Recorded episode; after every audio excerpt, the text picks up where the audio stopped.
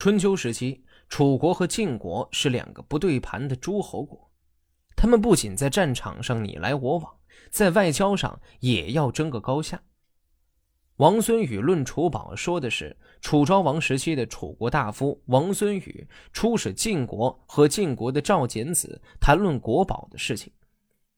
赵简子这个人呢，还是很有名气的，他是赵氏孤儿中孤儿赵武之孙。晋昭公时，公族弱，大夫势力强。赵简子为大夫，专国事，是一位杰出的政治家、外交家、改革家。他对春秋战国的历史发展起到了推波助澜的作用，与其子赵襄子并称“简襄之列”。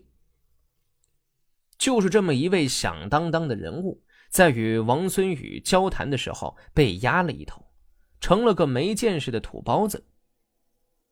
事情是这样的：某一天，楚国大夫王孙宇出使晋国，晋定公设宴相待，在宾主相欢的气氛中，晋国的大臣赵简子可能觉得王孙宇的衣着不够时髦，于是嘚瑟起来。他故意弄响自己身上佩戴的玉石，挑逗道：“贵国的玉石白恒应该还在吧？”王孙宇答：“在。”赵简子便在外交场合讨论起玉石的价格，问道：“现在行情怎么样了？价格很高了吧？”王孙宇回避了这个话题，泼了盆冷水，说道：“我们压根儿没把那东西当成宝，那个不过是先王的玩物而已。”言下之意就是你这个人没见识，还俗不可耐。王孙宇认为，楚国的国宝是一切足以使得国家得福利、消灾祸之财物，而不以玩世之物为宝。王孙宇和赵简子对何者为宝的认识立足有高低之分，着眼有公私之别。王孙宇在论楚宝时针锋相对，义正辞严，滔滔不绝，见解卓越，而讥讽之意溢于言表。王孙宇访问晋国，晋定公设宴招待他。赵简子身上的佩玉叮当作响，站在一旁担任赞礼官。他问王孙宇说：“楚国的白衡还在吗？”王孙宇回答说：“在。”简子说：“他被你们当做宝贝有多久了？”王孙宇回答说：“楚国从不将他看作宝贝。”楚国所视为宝物的叫官射父，他擅长辞令到诸侯各国去办事，能使人家没法拿我们的国君做画饼。还有一个左史以相，善于引经据典，论述各种事物，又早晚将前人善恶成败的情况向我国君陈说，使他不致忘记祖宗功业。他还善于取悦天地神明，顺应他们的好恶，使神明对楚国没有怨恨。还有一片沼泽叫云梦，它连接着涂州，这里盛产金属、木材、竹材、建筑，还有龟甲、珍珠、兽角、象牙、虎豹皮、西四革、鸟羽、牦牛尾，用来提供军用物资，以防范意外事件。这类产物可以作为礼物，供招待和馈赠诸侯之用。假若诸侯喜欢这些礼物，就辅以优美的文辞，又有对付意外事件的准备，加上神明保佑，我国国君恐怕就能免于得罪诸侯，因此国家和人民得以保全。这些才是楚国的宝贝。至于白衡，只是以前君王的玩物。怎么会把它作为宝贝呢？我听说国家之宝只有六种而已。圣明之人能够评判各种事物，依靠他辅弼治理国家，就把它当做宝贝。玉器可以保护谷物，不致有水灾旱灾，就把它当做宝贝。龟甲可以判定是非，就把它当做宝贝。珍珠足以抵御火灾，就把它当做宝贝。铜铁金属足以抵抗兵乱，就把它当做宝贝；山林湖泽足以提供财物器用，就把它当做宝贝。至于那些叮当作响的美玉，楚国虽然是蛮夷之国，也不会把它当做宝物的。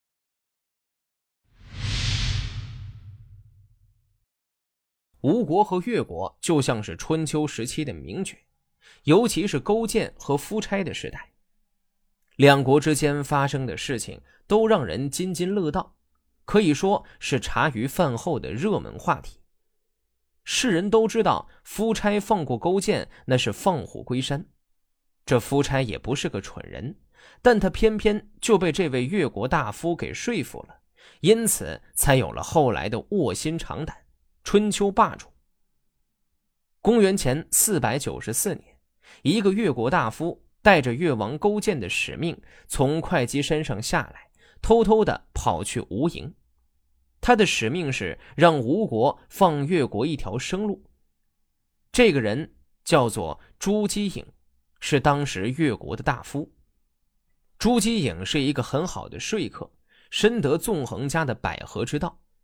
他先是以贬低越国的方式对吴王夫差进行了一番赞扬，而且言辞极其的夸张，把吴王对越国的恩赐比作让人起死回生一般，并说越国不忘吴王的恩情，就像不敢片刻忘记天灾一样。接着就说出了越国的意愿：只要吴国放过越国，越国的女人愿做吴王的宫女。越国的男人愿做吴王的侍从，这已经是举国侍奉吴国了，这算是俯首称臣的极致了。随后，朱姬颖又向吴王说了一个道理：吴国既然存了越国，现在又把它灭掉，对于吴国而言，算不得什么大功绩。朱姬颖不辱使命。利用吴王夫差目光短浅和爱好虚名的弱点，最终说动吴王，为越国争取了休养生息的时间。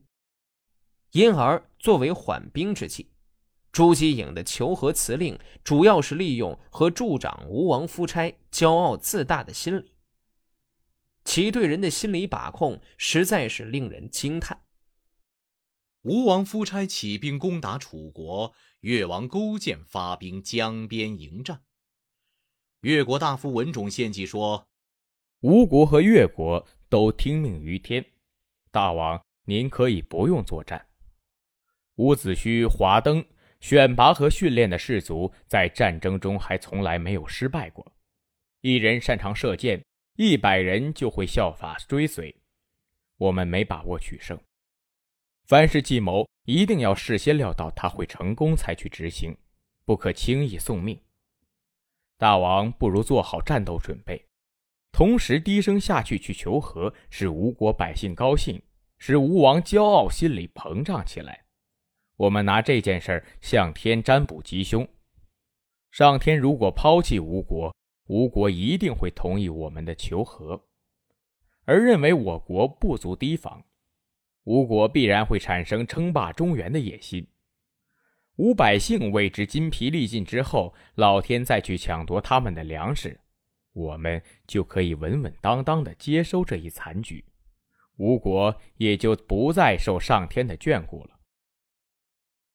越王同意了文种的意见，便派朱姬颖向吴王求和，说：“敝国国君勾践。”派遣小臣朱吉颖前来，不敢公然陈列礼品举行朝见礼，只敢私下里向您的办事官吏禀告说：从前越国遭遇祸患，得罪了大王，大王亲自前来讨伐，本已归罪勾践，后来又赦免了他。君王对于越国的恩惠，等于使死人复活，让白骨生出新肉。勾践不敢忘记上天降下的灾难。又怎敢忘掉天王的恩赐？今天勾践重遭祸殃，无德无行，草野边鄙的人，难道敢忘记天王的大恩大德，去计较边疆的小冲突，以致又得罪您手下的办事人员吗？勾践因此率领他的几名大臣，亲自承担犯下的重罪，在边疆上磕头请罪。君王没有详细了解情况，大发雷霆，聚集军队。打算讨伐越国，越国本来是向您纳贡称臣的一块地方，君王不用鞭子驱使他，却屈尊使您的将士执行御敌的命令。勾践请求缔结合约，让一个亲生女儿拿着簸箕扫帚入宫做您的婢女，让一个亲生儿子捧着水盆盛具跟随进士伺候您。春秋两季进贡于王府，不会懈怠。天王难道还要屈尊讨伐我们？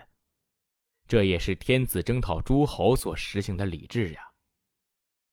俗语说：“狐狸埋了又刨出”，所以。不见有成效。现在天王您既然已经扶植了越国，美德已经天下传扬，您却又要灭亡他，这会使天王的努力没有成果。